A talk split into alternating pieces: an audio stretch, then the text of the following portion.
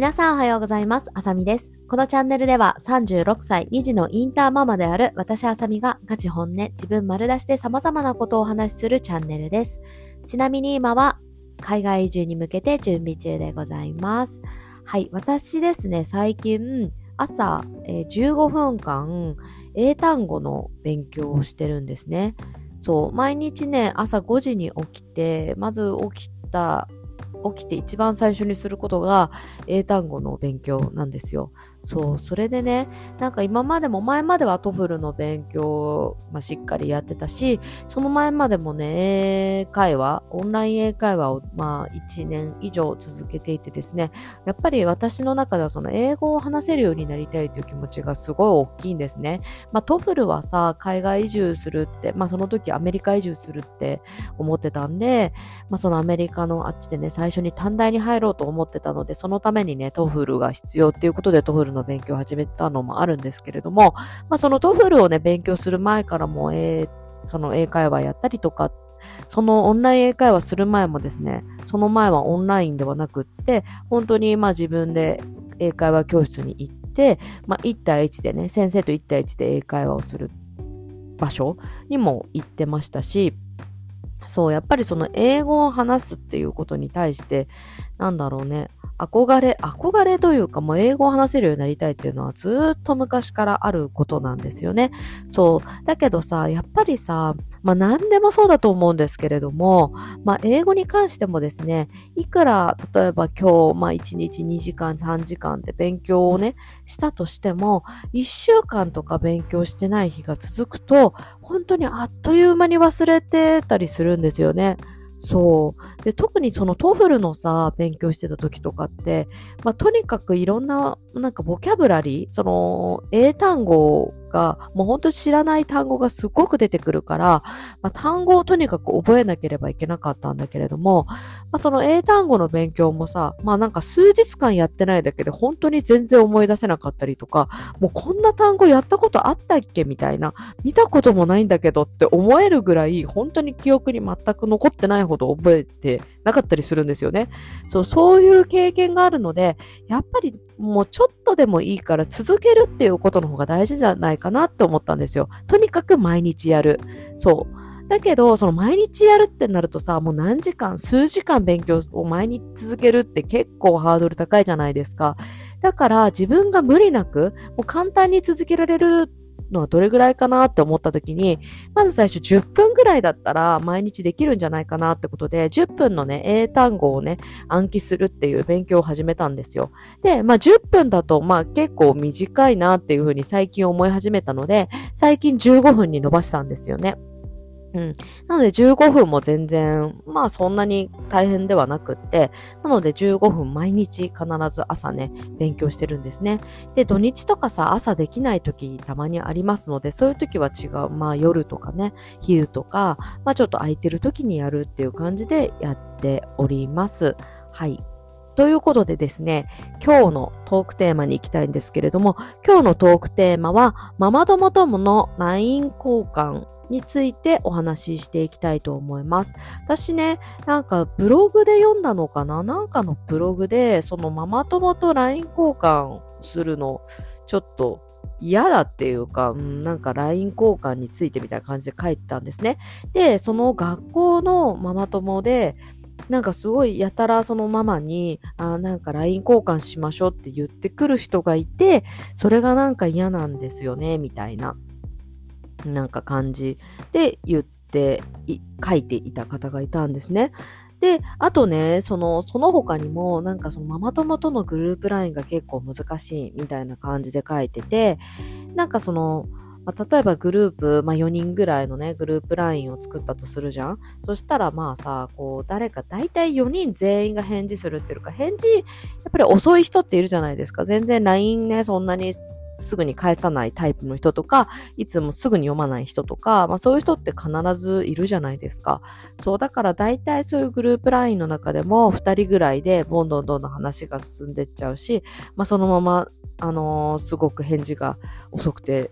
なんかその日の夜になったり、その日の次の日になったりとか、まあそういう結構時差時差って言ったらちょっと変ですけど、そのなんか時間の差がね、ちょっとできてきちゃうというかね、そういうのもあったりとか、まあ、逆にこう、ずっと返信が既読がついてるのに、返信がないと、あ、あ、なんかじ、あ、なんだろう、自分が最後返信したところでもうずっと止まってしまってたりとかね、誰も返信してくれなかったりとかすると、え、私なんか、ちょっとまずいこと言ったかなとか、この言い方が気に食わなかったかなとか、なんかそういうふうに変に深掘りをしてしまったりとか、まあいろいろしてしまうっていうようなね、ことを、まあ、書いていたんですね。でもまあなんかこう帰って既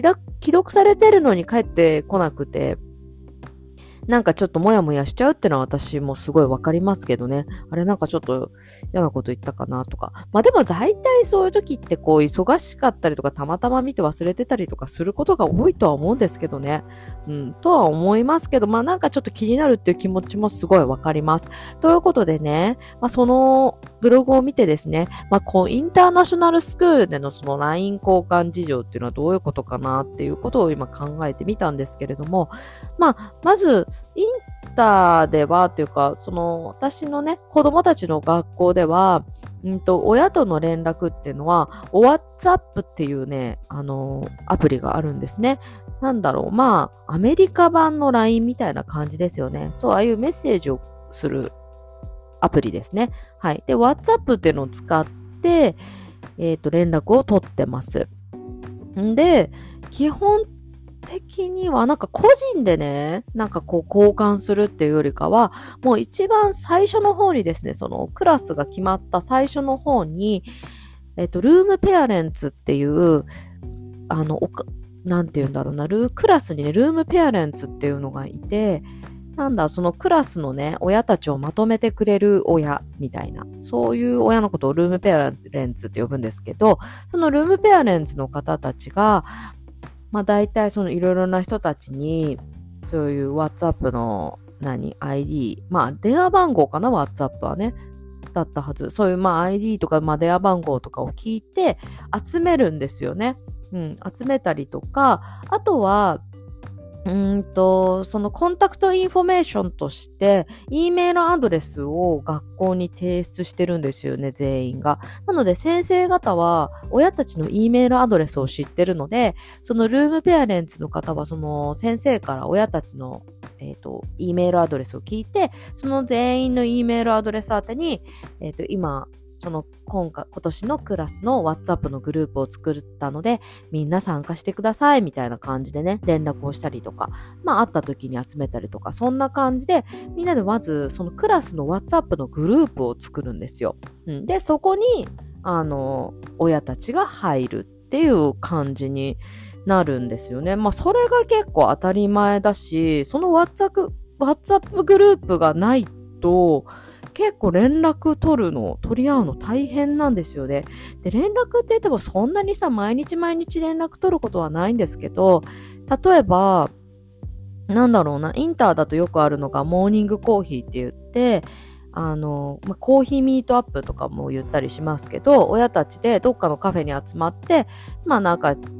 コミュニケーション取りましょうみたいな、そういう機会がを設けるんですよね。で、そういうのをいついつにやりますよっていう連絡をルームペアレンツの人がしたりとか、あとは、そうですね、その、なんだろうな、こういうイベントがありますよとか、こういう今イベントがあるので、ぜひこれに参加してみてください。参加するためにはここの URL から、えー、参加しますって書けますみたいな。ちょっと待って、なんか、なんかちょっと言葉が、こうなんか、まあ、英語でね、来るから、なんて言えばいいんだろうね。日本語に訳すとなんかちょっとうまく、ちょっと訳せないんですけど、なんかそういう風にね、ネット上でこう、なんか参加みたいな風にできるサイトがあったりするんで、まあそういうのはここですよと教えてくれたりとか、まあその時によって、なんかこう、明日はこう学校でこれが必要だから持ってた方がいいですよとか、うん、そんな感じ？明日は何々でパジャマでなのでパジャマですよとか、明日はこんちょっと学校終わるの早いですよとか、なんかそんな感じで、まあそのね、クラスにもよるんですけど、まあクラスによっては、クラスのママさんとかパパさんによってはすごくこまめにさ、そういう明日こういうのがありありますよっていろいろ教えてくれる方もいることがあるので、そういう方がいるクラスにいたときは、そういう連絡が結構来たりとかもしますし、まあ大体はそういうなんかこうイベントがあったりとか、あとはその先生にね、ギフトを渡す習慣があるんですけれども、そのギフトをのお金をいくらにしますとか、えギフトでは何を渡しますとか、なんかそういうのを言ったりとか、うん、そんな感じで、まあ、ちょこちょこちょこちょこ学校で必要な連絡があるので、そういう連絡を取るときに、私たちは WhatsApp を使ってで、まあ、そのグループ内でね、よくチャットをしています。っていう感じなので、私はなんかそのママ友とのちょ個人でこう LINE 交換みたいな感じっていうよりかは、そういうグループでの LINE をしてて、そっからたまにね、なんかプレイデートする、したいなと思ってる子たちがいたりすると、そこから連絡先をちょっと取って連絡してみたりとか、まあ、することがあるぐらいかな。だからなんかこう、いろいろ難しいなって、なんかその LINE 交換だったりとか、そのグループ LINE 的な感じで、うーんっていうなんか嫌な思いとかそういうね複雑な気持ちになったことは特にないんですけどね。そう、だけど結構なんかそういう風に思う方もいるし、まあいろいろあるんだろうね、その時にいる人によってね。うん、私はまあ、インターっていうのもあって、なんかインターナショナルスクールだと日本人の方もいるんですけど、外国人の方もいるじゃないですか。で、外国人の方だと、まあ、当たり前ですけど、コミュニケーション取るの大体英語なんですよ。で、英語ってなるとさ、私もさ、そんなにすごく英語が堪能ではないので、なんかこう、当たり障りないことしか話せないっていうのもありますよね。だし、そうそうそう、なんか深い話できないから、そんなに嫌だなって思うほど、なんか、話もできないし、例えばそういうこと言ってたとしても、私あんまり英語だと気づいてないと思いますね。うん、だからそういうのも多分ありますよね。そう、日本人同士だとさ、なんか本当に細かいところまで結構気づいちゃうじゃないですか、こっちが。うん。なんか、言葉にはしてなかったとしても表情だったりとか、その、なんだろうな、言葉の選び方とかで、あれもしかしてこの人こういうに思ってんのかなとか、いろいろやっぱり気づけちゃうところが多いのでね、やっぱりその分いろんなことが気になっちゃったりとかして、すごくそれがモヤモヤしたりとか、なんかそれで傷ついたり、嫌な気持ちになったりとかする人もいるのかなって思いました。だからその分、インターになると、まあそうそういうのに比べ、そこら辺はちょっと楽なのかなって思ったりします。そう。でも私もそういう日本人ママとかと LINE グループとか会った時、最近あんまりないけどね、ないけど昔そういうのでね、LINE とかやってた時は、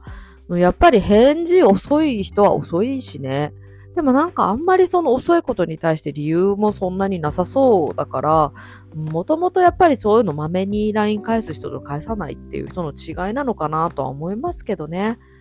うーん、って思うけど、そう。でもなんかやっぱり日本人の方と LINE をするときは、なんか結構さ、文章だけだとさ、ちょっと冷たく見えちゃったりとかするじゃないですか。そう、そういうのもあるから、なるべく柔らかい言葉で、こうちょっと、あの、話、あの、書くようにしたりとか、絵文字をちょっと楽しそうな絵文字とか、ポジティブな絵文字を、こう、なるべく使うようにして、なんか、こう、あんまり怒ってるのかなって思われないように、そう、勘違いされないようには私は気をつけてますね。そう。そうなんですよ。だからただのさ、絵文字なくびっくりマークとかハート、あ、ハートじゃないや、丸とかだと、なんかさ、おそう、ちょっと人によっては、そう、冷た、え、なんか冷たいと思われちゃったりとかするからさ、そうそうそうそう、そういうのは気をつけてるね。そう、なんか書く言葉だとやっぱり喋るのと違うので、書く方がちょっとオーバーなぐらいにしておいた方がまあ、ちょうどいいというか、まあ、勘違いはされないですよね。わあ、嬉しい、ハートみたいなさ。うん。ありがとうございます。ニコニコみたいな、それぐらいにしといたら、まあすごい喜んでるんだなっていうのはわかるじゃないですか。でも、あ、ありがとうございます。丸。みたいな感じだとさ、あれ？本当は嬉しくないのかなとか思われちゃうかもしれないじゃんそう、だからそういうのは、ちょっと大げさなぐらいに私は LINE は書いてますね。うん、日本人の方にだったら。そう。でも WhatsApp とかでそういう英語だからと逆にそういう絵文字ってあんまりつけないから基本的にみんなもうすごいさっぱりした感じ Thanks みたいな感じだったりとか本当ドットみたいなうん、感じなので、だし、すごい文章もすごくシンプルですね。そんなにあんまり長く書いたりとかする人いなくって、基本的にすごい短い言葉で返す人が多いっていう感じ。だからそこはね、ちょっと日本の文化と、そういう海外の文化で違うところかもしれないですね。はい。ということで本日はそういうママ友との LINE 交換だったりとかグループ LINE 事情についてお話しさせていただきました。今日も最後まで聞いてくださってありがとうございます。素敵な一日をお過ごしください。バイバーイ。